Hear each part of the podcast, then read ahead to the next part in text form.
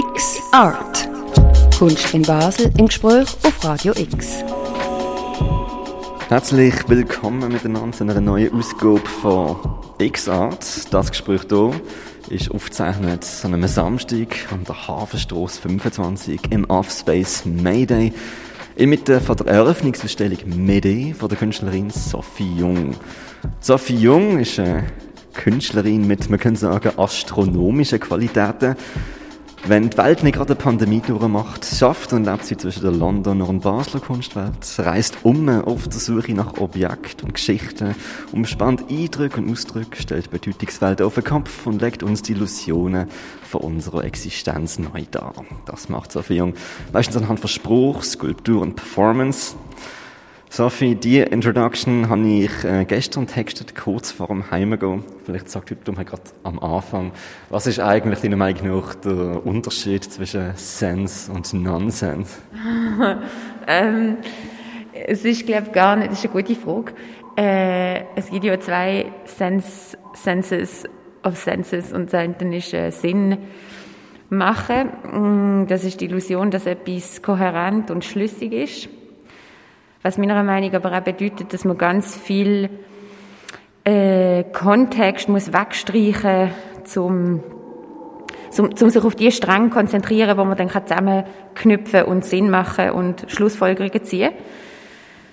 Das ist so ein bisschen Illusion, Sense. Und das andere ist Sense. Senses äh, ist Gespüren. Und das ist ähm, ich glaube mehr wie einfach nur die fünf, die wir lernen, sondern ähm, da, ja, also Senses sind mega wichtig in meiner Arbeit, Sense nicht so, ähm, weil die Skulpturen, also die Objekte, die ich suche, haben, da suche ich eigentlich immer nach, nach einer, äh, oder jede Skulptur soll ein diverses äh, Potpourri von Senses sein, also irgend weich, schwer, kalt, ähm, dünn, äh, klebrig, wie auch immer. Also es soll irgendwie nicht nur äh, visuell komponiert sein, sondern auch irgendwie über Senses. Genau, oder hier in der Ausstellung haben wir, jetzt gerade nicht, weil du, wir haben die Hand, ähm, äh, die Handdesinfizierpumpe äh, nicht gebraucht, aber man sollte äh, Blutorangen schmecken, das gehört auch dazu.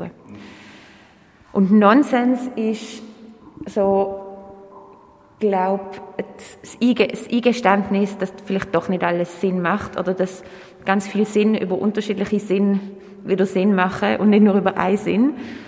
Äh, und das ist eine, eine Pluralität und äh, so wie eine Bubble Bath von Spannungen, die mir gefällt, ja. Das ist jetzt schon mal ein ziemlich äh, hochstehender Einstieg. Ich glaube, die Hörer, die merken recht schnell, du äh, beschäftigst dich äh, mit Spruch und ähm, schaffst einfach vielleicht ein bisschen dagegen an, dass man Kunst irgendwie muss checken können, so äh, abstrakt. Also Art as an Experience ist auch ein, ein Schlagwort. Ähm, ich habe mal gelesen, dass wenn man ein, Gedicht sich anschaut, dass äh, vor allem wichtig ist, was Swiss zwischen dem Schwarz, zwischen dem Druck, das alles, was drumherum passiert, das sind halt die äh, unsichtbaren Eindrücke, die hier äh, sehr wichtig sind. Ähm, du hast äh, jetzt schon angesprochen, wir sind jetzt hier in, in deiner aktuellen Ausstellung. Ähm, die letzte Ausstellung, die ich von dir in Basel gesehen habe, das ist noch im Kunstmuseum äh, Gegenwart gesehen. Dort hast du ja eine Ausstellung bekommen, da du auch den Manner Kunstpreis bekommen hast. Ähm, das ist jetzt so drei Jahre her, jetzt tauchst du da auf, so noch am Rhein zwischen äh, Industrie, zwischen Gewerbe, zwischen alternativen Szenen. Wie ist dazu gekommen, dass du jetzt hier etwas zeigst? Ähm, zwei Atelier ähm, mit, mit Be, ja, nicht Mitbewohner, Mitbearbeiter von mir haben darum gegründet oder sind für Programmation zuständig und sie sind auf mich zugekommen und haben gefragt, ob ich Lust habe, da ähm, quasi eine, Inauguration-Ausstellung zu machen. Also, was sagt man dann? Äh, mm, eine Taufausstellung, ja. genau, sie haben da Offspace jetzt gegründet Und das ist der Camillo Parvincini und ähm, der Eva Knüsel. Und genau, äh, ich habe nichts zu tun gehabt. Also ich habe schon sehr, sehr viel, sehr viel aufgeschoben, so in der Zukunft gehabt, aber nichts Konkretes, weil ja, das ist im Dezember gewesen, jetzt, wir sind ja immer noch mitten in der Pandemie, aber genau, und der Raum ist fünf Minuten von meinem Atelier entfernt und zehn Minuten vom daheim und das ist irgendwie so möglich gewesen, da sich auf etwas Neues einzulassen und wieder ein bisschen vor Ort zu arbeiten und nicht nur daheim rumzulungern und das ist recht das hat mir recht gut getan und das war recht wichtig. Gewesen, so. Genau. Also ihr Menschen, die jetzt hier gerade äh, die X-Art-Folge im Radio hören, das wird ausgestrahlt am 1. Mai-Wochenende. Das ist auch das gleiche Wochenende, wo die Ausstellung leider auch schon zu Ende geht. Sonst beschreib doch mal, was für Objekte stehen und jetzt so gegenüber beispielsweise. Also ähm, das wichtigste Objekt im Raum ist der Raum selber ähm, ich habe ich es sehr schwer gefunden, oder ich finde es immer ein bisschen schwer, einen Raum völlig zu ignorieren und dann mit so hermetisch oder, oder ähm, äh, gemeint hermetisch geschlossenen Arbeiten da reinzukommen. Und der Raum ist plättelt mit Klinker, äh, braun, so braunrote Klinker am Boden und dann in der orange Klinker so ein bisschen die Wand auf, bis zu den Fenstern. Also total plättelt. Es ist ein brauner Raum. ähm, und dem Braun kann man wirklich auch nicht entgehen. Es ist der ehemalige Wäschraum von der, von der ähm, Matrosen von der Firma Neptun, also von der Reederei, die man hier sieht. Äh, genau, und ich habe eigentlich so, die Idee war, ein bisschen den Raum, ein Inventar von diesem Raum zu machen über, genau, Senses, über Geschichte, über ähm, Assoziationen.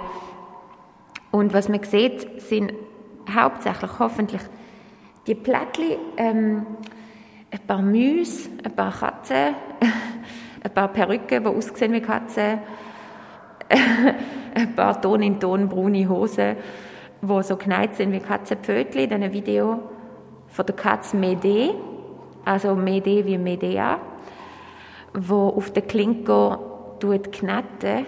Sie, sie versucht sich ein gemütliches ähm, Nest zu machen auf diesen kalten Klinker. Das ist die Hafenkatze, die hier rumstreunt, die ich auch hier, also wo mir hier im Raum begegnet ist. Ähm, genau.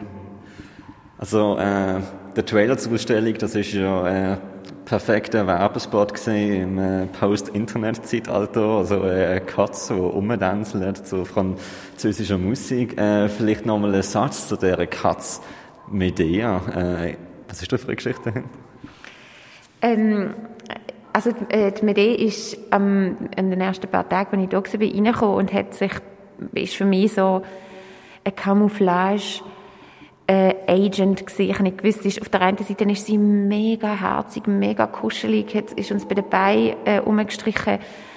Ähm, und auf der anderen Seite haben wir sie dann kurze Zeit später beobachtet, wie sie innerhalb von fünf Minuten eine Ratte gefressen, gefangen und komplett gefressen hat.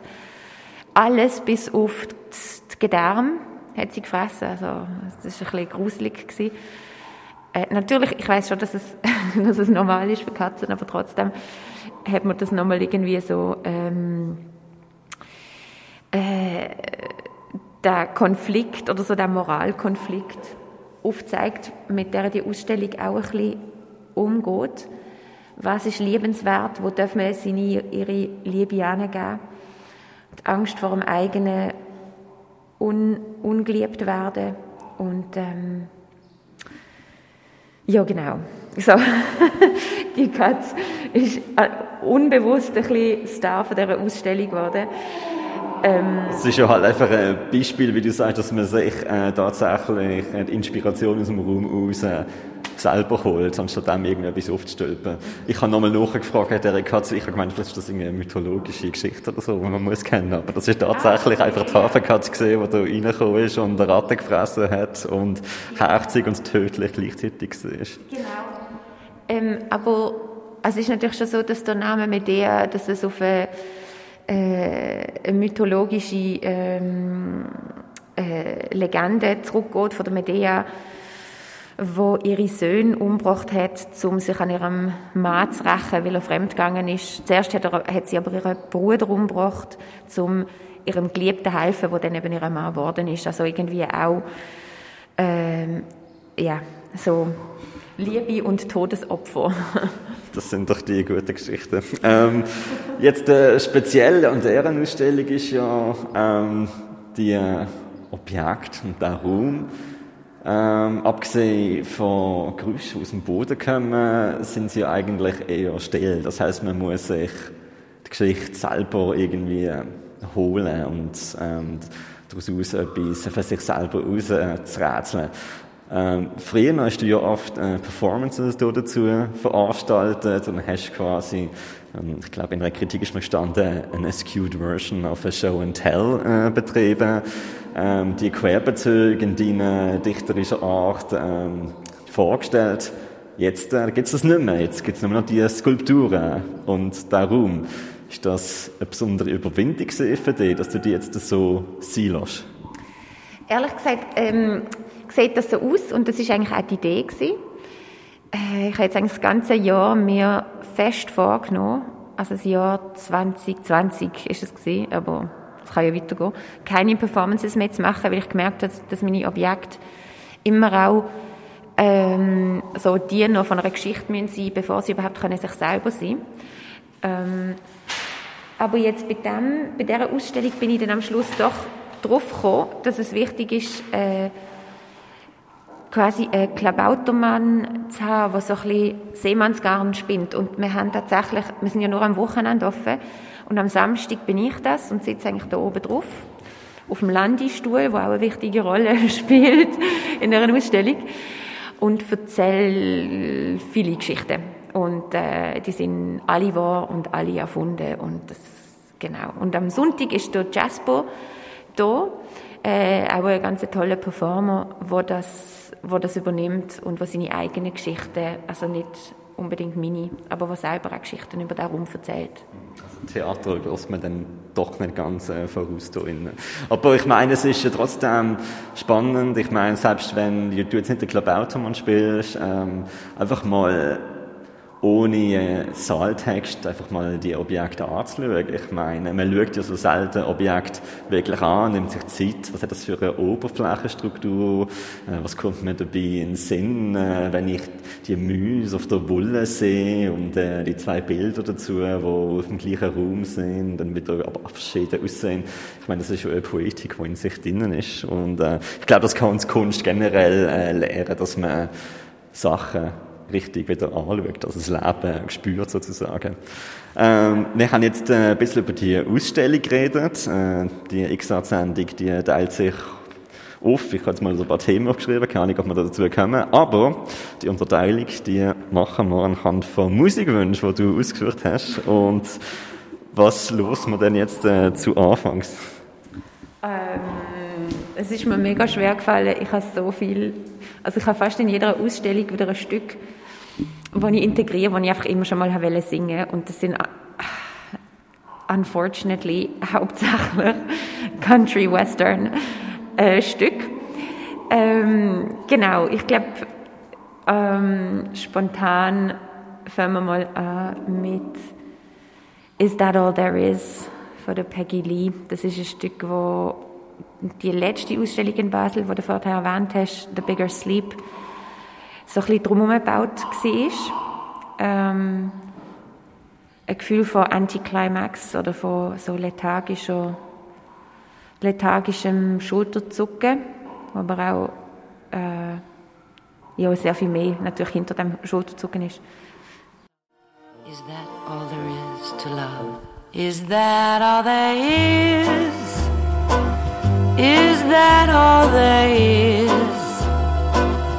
If that's all there is, my friends, then let's keep.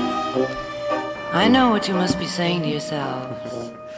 Oh, ja. Das ist Is That All There Is von der Peggy Lee. Das hat jetzt fast ein bisschen wie äh, die Nostalgie klingt wie Weltuntergangsstimmung. Ist das nicht komisch?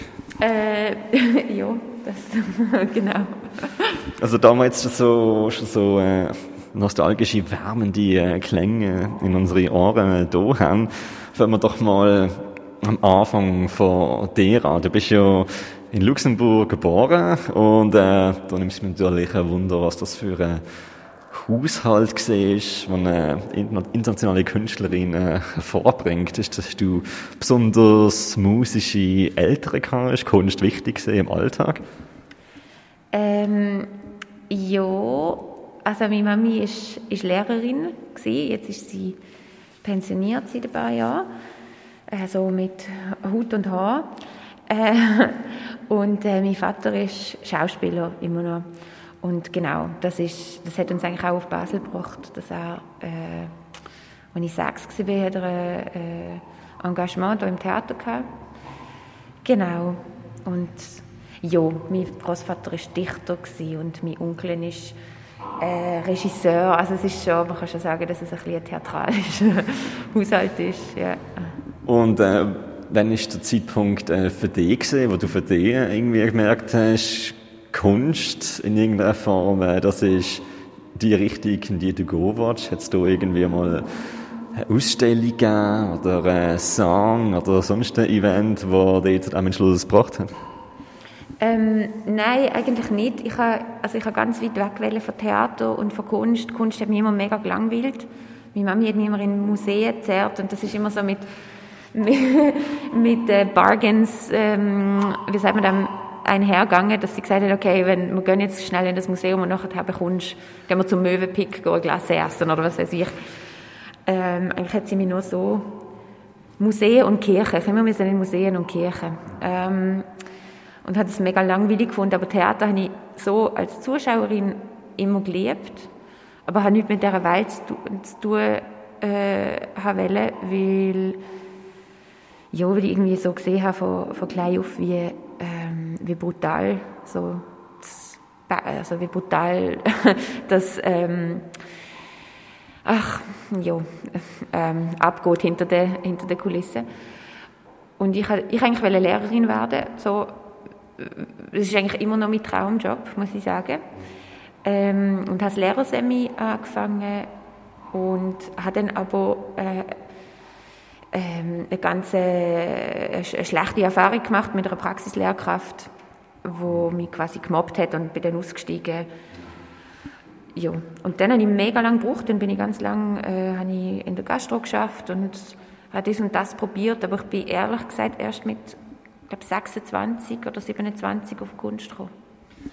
Ähm, was gibt es da, meinst Ähnlichkeiten? Was haben Künstlerinnen und äh, Lehrerinnen gemeinsam?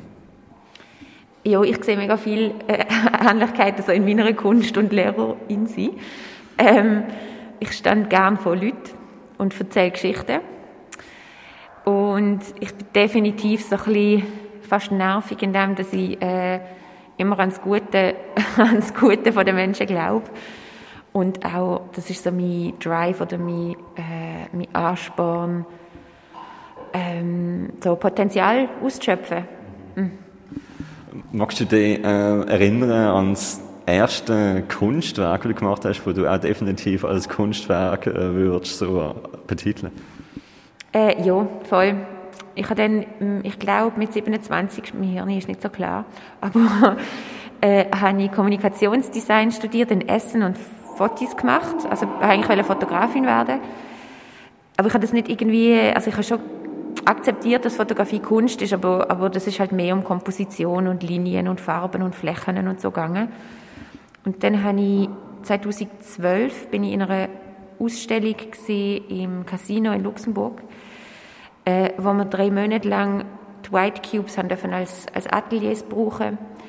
Und dort habe ich einfach, dort habe ich bei meinem Großmami gewohnt ähm, und habe gedacht, das ist ja langweilig, hier Fotos zu zeigen ähm, da brauche ich auch kein Atelier. Und was ich im Atelier mache, ist eigentlich am Computer hocken. Und das ist auch nicht spannend für die Leute, die kommen. Ich muss irgendetwas machen, was ein bisschen entertaining ist.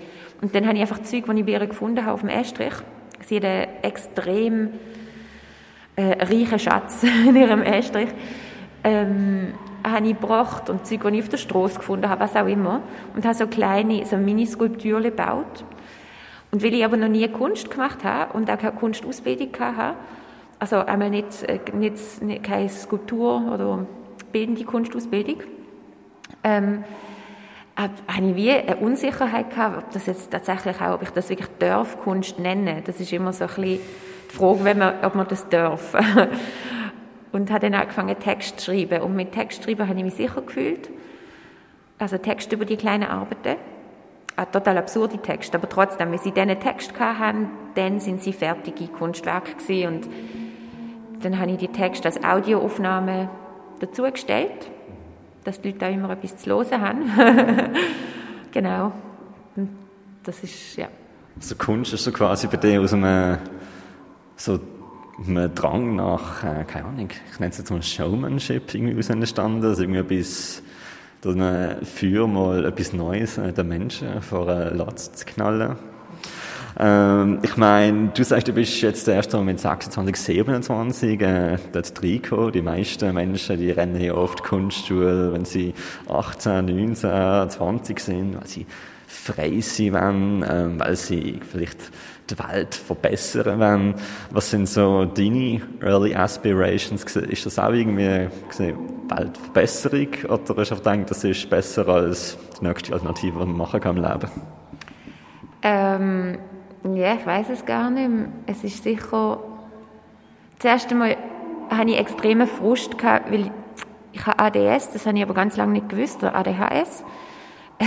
Das bedeutet, dass ich mich mega, mega, mega schnell langweile oder mein Hirn mega schnell sich einfach abschaltet. Und ich habe versucht, äh, ich habe ein Anglistik, äh, Germanistikstudium angefangen und abgebrochen und das Lehrersemi angefangen abgebrochen. Kommunikationsdesign angefangen abbrochen, Kostümbild angefangen abbrochen. Das ist alles so, yeah.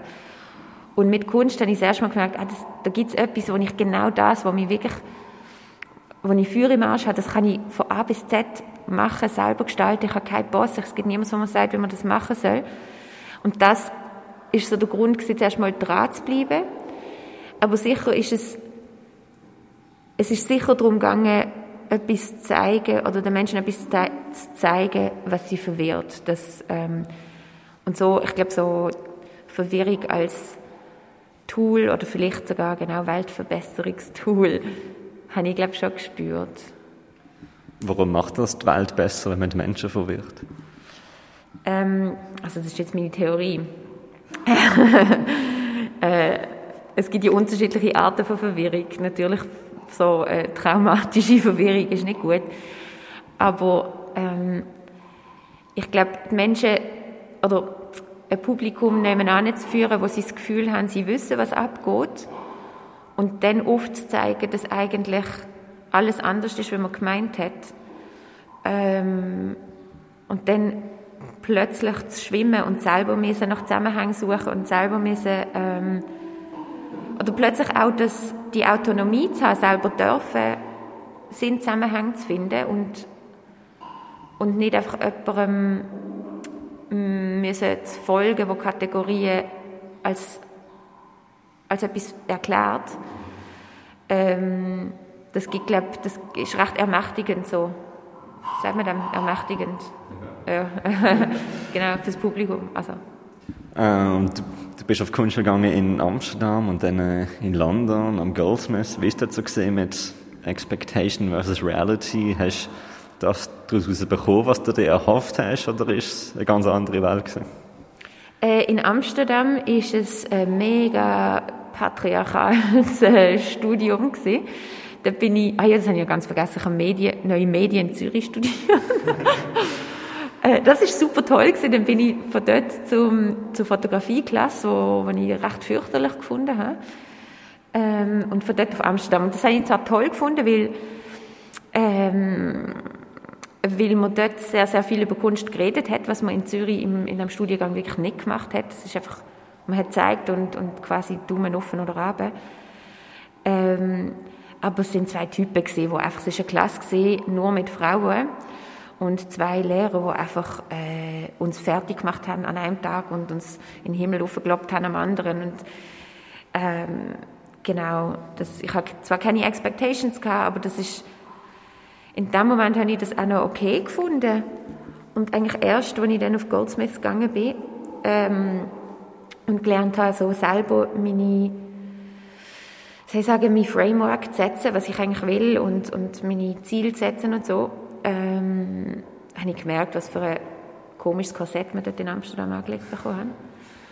Und Goldsmith war grandios, weil dort ist wirklich, das Grundprinzip ist, auch so ein bisschen das von der Verwirrung, dass du kein Prof hast oder Profin, wo, äh, wo die begleitet, sondern dass du immer wieder mit neuen Menschen redest, wo du jedes Mal etwas Neues sagen. Und eigentlich, was bewertet wird, ist deine Reflexion über die vielen unterschiedlichen Meinungen zu deiner Arbeit.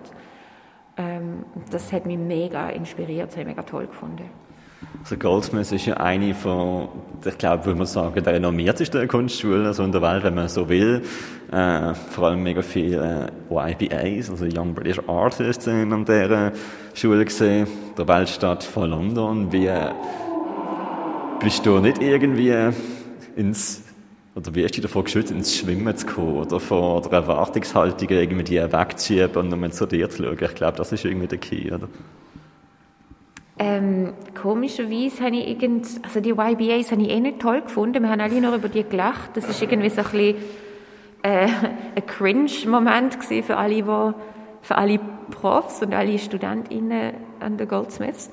Ähm, ich glaube eben dadurch, dass wirklich alle äh, Tutors ganz unterschiedliche ähm, Praxisen hatten und Backgrounds, hat es so Erwartungs also habe ich wie nicht das Gefühl gehabt, es gibt jemanden, so eine Vaterfigur oder Gottfigur, also Vater nicht biologischer Vater, aber so äh, ja, genau, wo, ähm, wo auf mich anschaut und will, dass ich eine, eine, eine good girl bin, was, was schon vorher so ein, äh, ein Problem war in meinem Leben. So das Bild oder die Idee von einem ähm, von jemandem, wo ja, von einer Singularity, die so will, dass ich gut bin und Erfolg habe. Und weil es dort so viele unterschiedliche Menschen hat mit so unterschiedlichen Erfolgsdefinitionen, ähm, habe ich mir wie die können suchen, die mir gepasst haben. Und das sind Lindsay Sears äh, ist grandios gewesen. Ähm, ich muss sagen, der Mark Leckie ist auch sehr hilfreich gewesen, weil ich habe, dass jemand, der so erfolgreich ist, auch extrem unsicher kann sein dass es okay ist. Äh, ja. Magst du dich an den Tag von deiner Abschlussfeier erinnern, falls du überhaupt äh, gegangen bist? Emma Jan Goldsmith, was sind denn da so die Gefühle gewesen? Sind die, ja, jetzt fängt das richtige Leben an? Und, oder ist okay, jetzt zeige ich euch allen, wie man euch verwirrt? Oder? Mm. Ähm, also an Graduation bin ich nicht gegangen, weil dort haben wir müssen, ich weiß nicht wie viel, 100 Pfund zahlen für den, den blöden Cloak, den man dann anzieht. Und das habe ich boykottiert. Ähm, aber die Abschlussausstellung kann ich, mir gut, kann ich mich gut erinnern. Das, äh, das sind fünf Tage gewesen, wo ich fünf Tage durchperformt habe. Und ähm, da bin ich ehrlich gesagt einfach nur fertig gewesen. Habe ich mir gar nicht groß überlegt, was nachher ist. Das Ding ist, dass man auch so eine tolle Klasse haben oder dass ich so einen äh, grandiosen Freundeskreis oder Peer Group haben, wo so, wo so supportive war, dass es eigentlich, dass ich mich wirklich nicht allein gefühlt habe, so als äh, ähm, ja, also der, der, der Erfolgsdruck ist nicht da weil wir sind eine Gruppe wo, wo gemeinsam Sachen angerissen haben und, ja. Äh, Dankeschön vielmals für die äh, offene Erzählungen über deine Zeit an der Kunstschule. Äh, wir hören jetzt nochmal einen Song von dir. Nachher äh, würde ich gerne ein bisschen über den Künstlerin Alltag äh, von dir reden. Ähm, aber zuerst Musik. Was hast du auf der Liste? Ah. All you fascists are bound to lose. Äh, vielleicht noch ein paar Wörter zum Woody Guthrie. Ähm, ist das wichtig für dich? Ähm, ja, also Country Western ist wichtig für mich, aber ich habe nie, ich habe die nie wirklich auf, ähm, außer von Willie Nelson, nie wirklich auf spezifische Personen äh, bezogen, sondern einfach die fünf Tapes, die mein Vater von seinem Kollegen bekommen hat, immer wieder auf Repeat gelost. Mein Vater ist auch jemand, der einfach das gleiche Lied hunderttausend Mal los und ich bin leider auch so. Äh, genau. Und so, so ist er wichtig für mich. Aber das Art. Nicht, Eine Gesprächsrunde zum Thema Kunst auf Radio X. Genau, dass seine ganze Karriere äh, Bedeutung hat äh, für mich. Also eine Troubadourin hast du wegen ihm nicht werden Nein, ähm, Nein, nicht wegen ihm, aber sicher so, dass äh, Singer-Songwriter umziehen und eine, und eine Botschaft im, in drei Minuten zu haben, poetisch übergebracht, hat bestimmt schon auch mit dem zu tun. Ich habe immer gedacht, das hat ein bisschen mit der Schnitzelbank zu tun. Ähm, weil ich recht, äh, ja, recht ähm, angetan von denen, so als, als äh, ja, es ist eine totale Performance und das, ich bin ja nicht, also ich, ah, wie sagt man denn dem? Ich bin ja nicht ursprünglich Baslerin, sondern ich habe probiert, mich äh, zu assimilieren und, und habe mich ein bisschen überassimiliert mit der Fasnacht und bin absolut äh, überbegeisterte ähm, Schnitzelbänkler-Loserin. Äh, genau. So, wir losen einen von der besten Schnitzelbänkler, was sie geht, würde ich tell you fascists, you may be surprised. People in this world are getting organized. You're bound to lose, you fascists bound to lose. All you fascists bound to lose. All you fascists bound to lose äh, von Woody Guthrie. Äh, Song Input von der Sophie Jung, wo mir jetzt gerade gegenüber sitzt, an der Hafenstraße 25 in Mayday, mit in der Ausstellung Mede.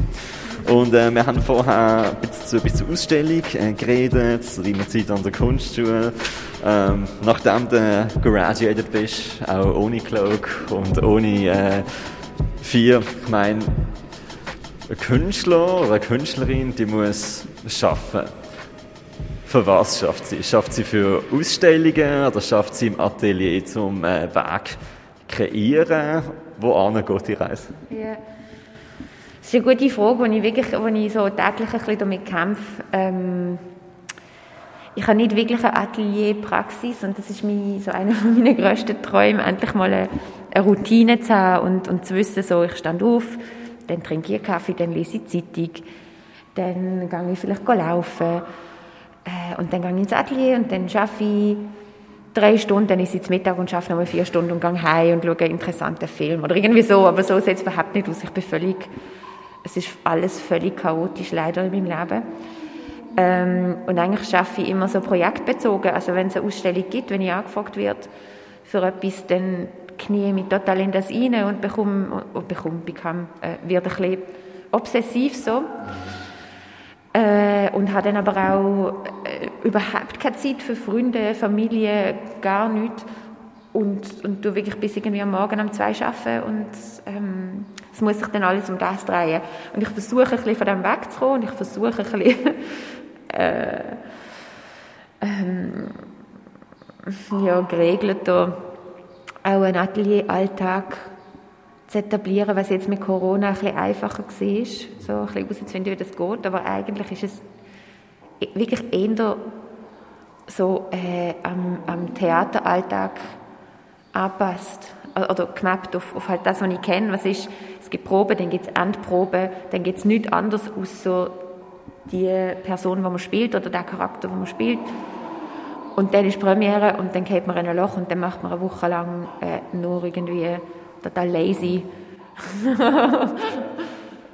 Also das entspricht ja jetzt eigentlich ziemlich so der äh romantisierte Vorstellung vom äh, Künstlerinnen sein, wo glaube viele von der Gesellschaft äh, haben, also kein 9 to 5, äh, nicht geregelt und dann äh, wie eine Achterbahn sich in alles reinzustürzen. Ähm, Wäre es nicht auch Gefahr, wenn es 9 to 5 ist, dass man dann, äh, dass die Routine zu einem Rut wird und dass die Kreativität schädigt, oder ist das ein Irrtum?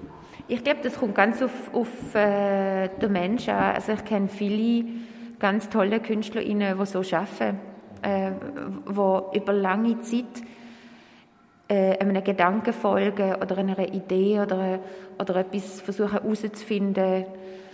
Ähm, Ja, ich glaube, das hat bei mir auch wirklich, das ist nicht, also ja, ich weiß, das ist äh, romantisiert, aber das ist nicht toll. Es ist nicht etwas, was ich irgendwie zelebriere, überhaupt nicht. Ähm, es war sehr viel einfacher. Und nein, und ich glaube nicht, dass es der Kreativität äh, schadet, 9 to 5 zu haben, überhaupt nicht, weil ich glaube, so wie ich das mache, ähm, ich kann es halt gerade noch nicht sehr gut anders, aber es ist auch nicht unbedingt kreativitätsfördernd, weil ich teils einfach nichts anderes mehr sehe, außer das, was ich gerade daran arbeite. Das heißt, ich, mache auch, ich verschließe mich auch von äußeren Inspirationen oder guten Gesprächen oder Pausen, nachdem man die Sachen wieder anders sieht. Das klingt eigentlich ziemlich ich weiß nicht, destruktiv und am Ende ist dann doch irgendetwas kreativ, was man da anschauen kann. Also du hast jetzt gesagt, du äh, schaffst vor allem projektbezogen, das heißt, bist du angewiesen, dass du immer neue Projekte am Start hast? Genau. Wenn ich keine Projekte am Start habe, dann mache ich Sachen, die mir Spaß machen. oh nein. Ich denke, du sagst jetzt das, was dir Spaß macht, aber ich glaube, ähm, ich habe das Gefühl, äh, eine Künstlerin oder ein Künstler ein Kunstschaffender, der, oder die äh, arbeiten ja nicht nur für andere, sondern dass sie etwas zeigen können, sondern es ist auch eine grosse Arbeit, dass man wahrscheinlich probiert, persönlich der bestmöglichste Mensch zu sein, äh, wo man sein kann. Weil, wenn du die bestmöglichste Version von dir selber bist, dann lässt du wahrscheinlich auch die edleren Gedanken aus auf der Welt. Was meinst du dazu? Hey, ich weiß es im Fall nicht. Ich habe das Gefühl, ich wäre die bestmögliche Person, wenn ich viel mehr da wäre für meine, für meine Freunde und, äh, und für meine Familie. Und wenn ich zum Beispiel jetzt äh, beim äh, Stop Syngenta March wäre und nicht hier in der Ausstellung. Aber ich glaube im Fall, es gibt so, also ich will mich jetzt überhaupt nicht mit so, so Typen vergleichen, aber zum Beispiel, also ich bin nicht auf ihrem Level, wegen dem nicht, die Elfriede Jelinek, die grandiose Schreiberin ist, die aber nicht vor die Türe geht. Ähm, die hat einfach alles andere gehabt, um zum können so schreiben, wie sie schreibt. Und das ist natürlich ein Gewinn für uns alle, also für alle, die sie lesen, aber ein, ein totaler Verlust für, für sie, ja, aber auch für sie, weil das ist ja kein Leben, also ich weiß es nicht. Ähm, der bestmöglichste Mensch zu sein. Ich glaube, so das größtmöglichste Potenzial aus dem Hirn rauszubringen, ist schon, das ist so der, der äh, Anspruch und der ist halt oft nicht vereinbar, kann man vereinbaren mit irgendwie, ja. Es stellt sich natürlich die ewige Frage, warum man Kunst macht, oder? Ähm, macht man es als Brotjob, äh, weil man es einfach das ist, wo man am besten schaffen kann, oder macht man es zum sich ein Stück Unsterblichkeit irgendwie zu erlangen in den vielen Jahren, wo auf diesem Planet vielleicht noch einhergehen werden. Oder ich meine, nur Spaß, du wärst ja lieber äh, jemand, der es einfach zum Spaß macht, keine Ahnung. Ja, genau. Ähm, hey, das ist eine gute Frage. Ich habe das Gefühl, ich mache es, weil ich sonst nicht kann. Also ich habe wirklich genug andere Sachen ausprobiert und das ist so das, was ich, was ich am besten kann. Ähm, aber. Äh ich meine, in deinem Alltag, den du jetzt geschildert hast, ähm, projektbezogen, teilweise stressig, probieren, dass es weniger stressig wird. Was ist das Schönste und äh, was ist das Nervigste oder das Schlimmste an dem, dieser Praxis?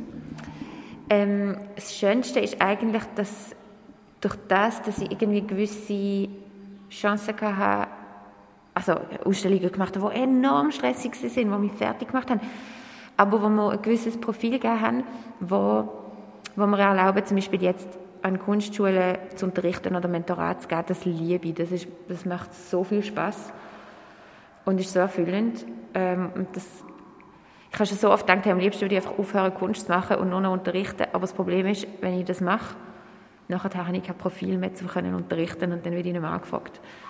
Ähm, Nein, natürlich gibt es Sachen, die ich toll finde. Das Schönste ist in, in der Welt umreisen mit dem Campervan und dem Peter, mit dem Peter und dem Campervan, würde ich sagen, also mit meinem Partner, und Objekte suchen. Aber es ist halt jetzt in der Pandemie nicht möglich, aber das ist so der tollste Aspekt. Äh, ich habe mir schon Mal probiert auszumalen, wie die Objektsuche äh, so geht. Äh, kannst du ein Beispiel sagen? Gehen ihr nach in die Provence und schauen, was am Strassenrand so rumliegt, oder wie uns das vorstellen? Ja, voll. Das eine ist, ich schaue, äh, also ich bin mir am schauen, wo es, welche Theater gerade ähm, Räumungen haben oder Kostümverkäufe. Das sind so die ein anstrengenderen Objektsuchen, weil dort muss man wirklich vorbereitet sein für einen Kostümverkauf. Ähm, und das andere ist wirklich, also die Objektsuche muss eigentlich peripher, perif, wie sagen wir, peripher, peripher, also an der Periphery passieren. Sonst ist es ein bisschen zu gewollt. Aber ja, wir fahren einfach, ähm, wir zelteln, keine Ahnung, ja, in Frankreich, Italien, England ähm, und gehen auf Schrottplatz und gehen zum Beispiel, es gibt einen Strand, wo in England, wo der Victorian Dump ist, wo die Viktorianer ihr Zeug abgeschmissen, oder was es einen Schrottplatz gegeben für die Viktorianer und ähm, da ist jetzt äh, freigestellt durch, durch Klippenabfall. Ähm, dort gehen wir immer suchen, dort haben wir schon tolle Sachen gefunden. Genau. So muss man sich dieses Atelier als äh, immer ständig wechselndes Inventar an weltlichen Gier zu vorstellen. Genau, genau. Und ich habe das Atelier jetzt im, äh, im BASF-Areal, ähm, also wo früher noch die, äh, die Chemie war und ich habe eins von ihren Archiven als, als ähm, Lagerplatz bekommen. Und die haben so Regal, wo man drei oder wo man kann nach links und rechts schieben, so richtige Archivregal. Und dort sind alle meine Fundstücke archiviert, genau. Und äh, ich meine, die Objekte, wie lange studierst du die? Du, du äh, voll die Beziehung mit denen aufbauen und dir vorstellen, was die Objekte wahrscheinlich schon für ein Leben geführt haben. Ich meine, wenn man so nachher ein bisschen dran ist, will man das wahrscheinlich gar nicht wirklich loslassen wieder. Ähm, es kommt darauf an. Also, ja, äh, gewisse Objekte habe ich aus meiner eigenen Vergangenheit und mit denen habe ich natürlich eine enge Beziehung, aber ähm, nein, viele finde ich wirklich so auf, auf, ähm, auf Flohmarkt. Ein ganz toller Flohmarkt, wo wir waren, ist in, in der Wüste, gewesen, äh, in der Nähe von Joshua Tree. Ähm, Swap Meet heißt das in, in Amerika. Und zum Beispiel, das hat, dort hat es mega viele tolle Sachen, aber das Tollste, was ich gefunden habe, sind so ähm, total verregnete Architectural, Architecture Digest Heftli, die überhaupt keinen Wert haben, aber wo irgendwie einfach ein gewisses, weiß auch nicht, ein, ein Luxus zwischen den Seiten, wo voll Sand und Wasser ist und so bekommen sie dann für mich, wenn sie für mich irgendeine Symbolkraft haben oder ich eben ihre Geschichte weiß oder irgend, in dem Moment, wo ich sie finde, gerade äh, animistische, animistische Wellen über mich kommt, dann sind sie, dann haben sie Wert und, und so. Fertig. Kann alles, was man auf der Straße findet, irgendwie interessant sein? Hey, ich bin, meine, meine Nichte wohnt gerade bei uns und wir laufen so um und finden einen Stein nach dem anderen und einen Stock nach dem anderen. Und wenn ich, ihren, wenn ich einen Stock finde und ihr da gebe und sage, hey, look, äh, Bengel auf Luxemburgisch, dann sagt sie, nee, der da Bengel, nee. Und sie muss ihren eigenen finden. Und sie weiß genau, welcher welche kleine Stock wichtig ist und welcher nicht. Aber das ist objektiv gesehen nicht, kann man das nicht beurteilen. Das ist, ja. das ist, wie, das ist wie in der Kunstwelt, dass vielleicht auch in der Kunstwelt es keinen objektiven Wert gibt. Ja, wahrscheinlich. Es spricht irgendwelche äh, unterbewussten ähm, äh, lose Enden an, wo, wo sich mit dem verknüpfen. Und das ist, das ist definitiv ein unterbewusster Prozess, so was, was gerade stimmt. Aber dann, wenn die Objekte zusammenkommen und eine Komposition daraus entsteht, dann kann man es wieder ein bisschen, dann gibt es Wert, also dann gibt es ein bisschen objektivere äh, ähm, Konditionen, denen sie müssen gerecht werden. So, Mini-Konditionen aber. Das ist jetzt äh, Sophie Jung als äh, Objektsammlerin gesehen. Ähm, Zeit für einen weiteren Song aus deiner Liste. Ich glaube, da ist crazy von der Patsy Klein angebracht. okay. What in the world did I do? Oh, crazy for thinking that my sind da immer noch am Schwelgen. Ähm, ihr hört X-Art. Äh, das Gespräch zeichnen wir auf an einem Samstag im Offspace Mayday an der Ausstellung von der Sophie Jung Mayday. Ähm, Sophie, das Gespräch wird ja ausgestrahlt am 1. Mai. Wochenende, was wirst du machen am Samstag, 1. Mai? Äh, wirst du da sein oder wirst du irgendwo am Demonstrieren sein? Ähm, ich werde am Demonstrieren sein. ähm, wir werden aber äh, so oben am 1. Mai oder am 2. Mai, das wir heute äh, finalisieren, äh, noch äh, eine Performance hier machen. Genau, wo nicht in Quere kommt mit äh, 1. Mai ähm, Demonstrationsanlass. Warum ist es nötig, äh, dass du mitlaufst? Kann man mit Kunst und Performance äh, nicht viel mehr bewegen, politisch, als äh, mit zwei Paar Fuß auf dem Asphalt? Hey, es ist ja nicht entweder oder. Ich glaube, am besten man schafft an allen Fronten, wo man irgendwie kann. Ähm, nein, ich glaube im Fall, dass man mit zwei Füßen auf dem Asphalt vielleicht doch konkret mehr kann bewirken kann. Ich glaube, mit Kunst, ja, das ist so ein ständiges ähm, Streitgespräch zwischen mir und mir, was ich kann bewältigen Aber ähm, genau, wir haben vorher kurz darüber geredet. Ich habe das Gefühl, zum in der Kunst äh, politisch zu sein, oder für mich ist das funktioniert das nicht über konkrete äh, Slogans oder Thematiken, weil ich glaube, es ist so, so der Kunst, ähm, die Leute, die, man mit dem erreicht, es sind so wenige und es ist so ein exklusiver Kreis von Menschen, dass es wie, ähm, ach, und das ist auch so, so widersprüchlich, ähm, Kunst ist ja wirklich so ein, ein von den besten Money Laundering Schemes überhaupt. Und ganz schnell verkauft man sich halt auch mit, ähm, mit politischer Kunst, wo dann, wo dann äh, eine Organisation, die Dreck am Stecken hat, quasi die Kritik an sich selber auch kann kaufen und besitzen, so wie der König seinen eigenen Fool oder seinen eigenen Jester hat, wo ihn darf kritisieren und das gehört aber auch am König, so Kritik an sich selber. Finde ich alles ein bisschen kompliziert und schwierig, aber ich habe das Gefühl, dass die Kunst kann äh, Menschen daran erinnern, genau, dass sie, dass sie ähm, äh, dass die Kategorien, die durch die Spruch, wo durch ähm, so Normkonditionierung ähm, wirklich ganz, ganz, ganz verhärtet sind in den Köpfen, auch von Leuten, die denken, dass sie, dass sie nicht konventionell denken, haben trotzdem ihre eigenen Konventionen, die sie aufgestellt haben und, und, und denen sie ewig treu bleiben. Und ich glaube, Kunst ist mega gut in dem ähm, Konzept ein bisschen wackelig zu machen, so Weltkonzept. Und, und das ist so mein Ansatz, dass ich einfach das, wo man meint, dass man weiß,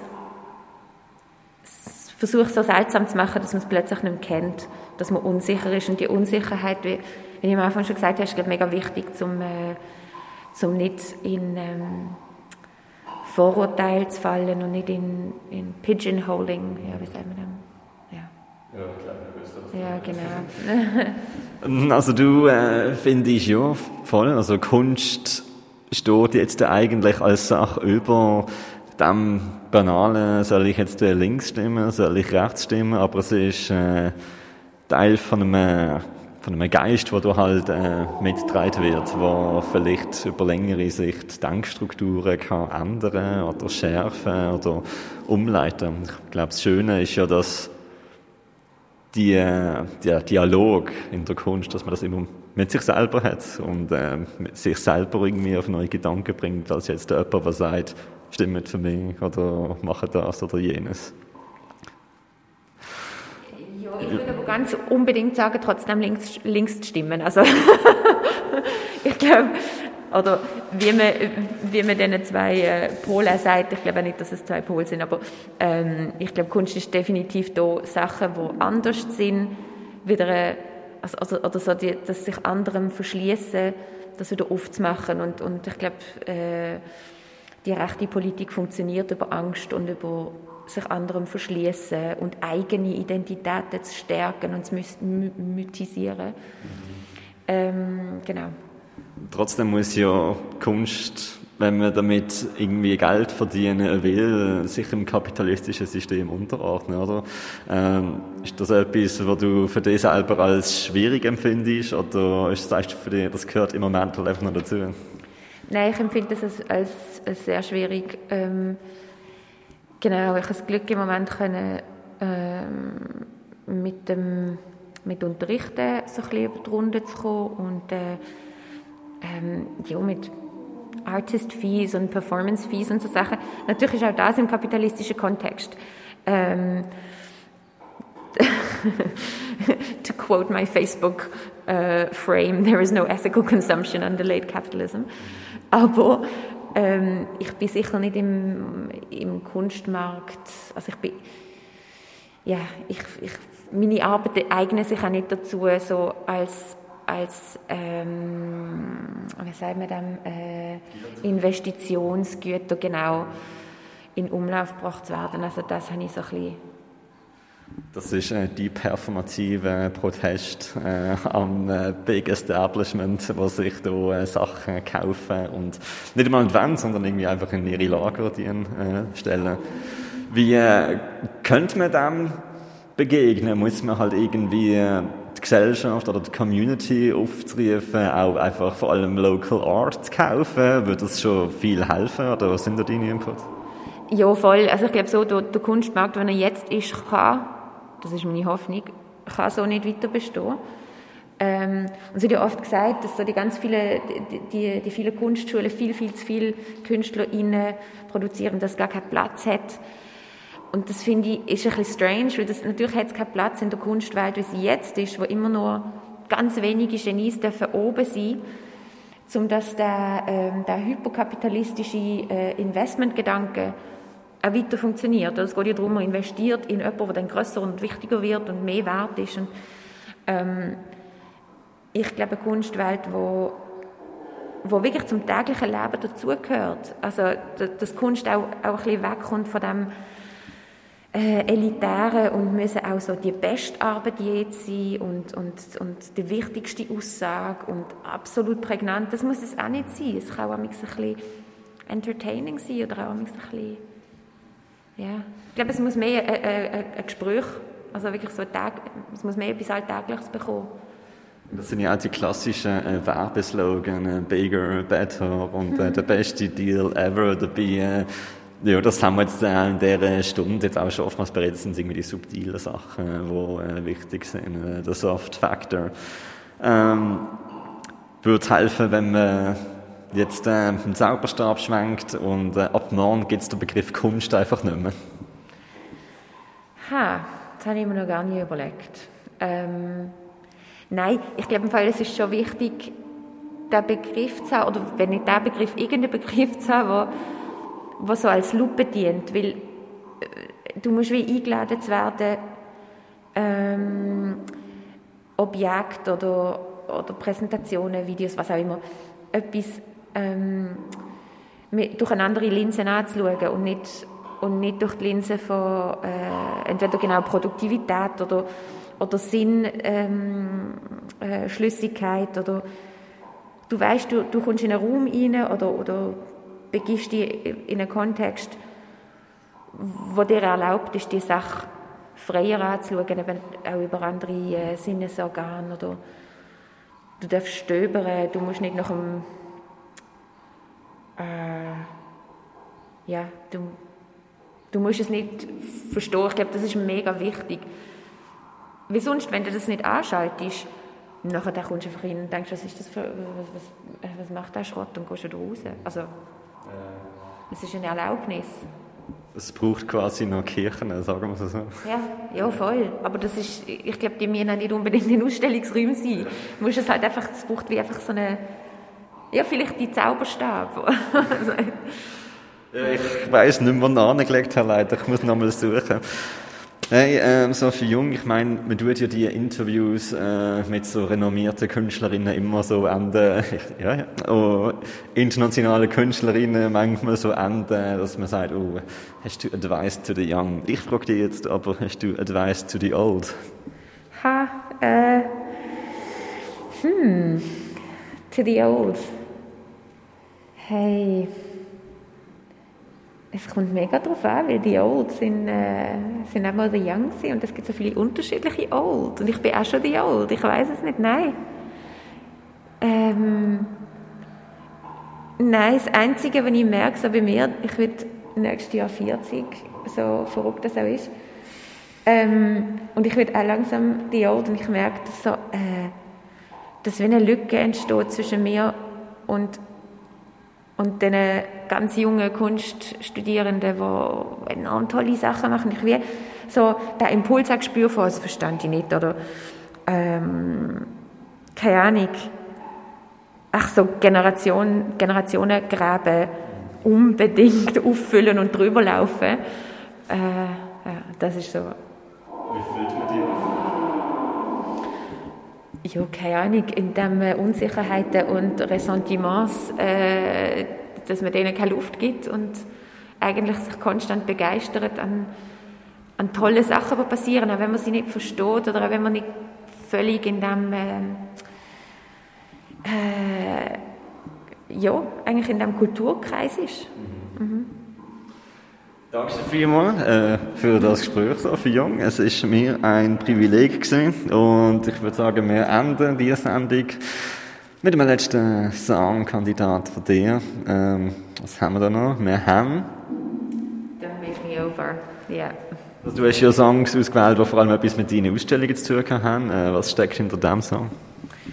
Don't Make Me Over ist ähm, eigentlich das erste Mal, gewesen, wo ich Bild und Song vereint habe. Und ich habe Fotografien gemacht von, oh, von einem roten Licht, das man im Fotostudio braucht. Das ist eine Verabschiedung von der Fotowelt und hat Zeichnungen drumherum gemacht und jedes Mal ist eine neue Kreatur entstanden. Und alle drei haben Don't Make Me Over gesungen, aber immer von anderen äh, SängerInnen interpretiert. Ähm, das habe ich noch ironisch gefunden. Aber was dahinter steckt, ist, dass es einfach ein grandioser Song ist von Dionne Warwick und ähm, es ist eigentlich ein, bisschen ein, ein billiger Move, weil der Song gibt allem einfach so eine Stärke. genau. Gut, dann hoffen wir, dass er euch auch Stärke verleihen wird. Eine weitere Ausgabe X-Art hat am ersten Wochenende äh, vom Monat. Die Ausstellung Mayday, hier im Mayday, die können ihr noch am 1. Mai-Wochenende anschauen, am Samstag und am Sonntag. Und ja, da ist dein Warwick.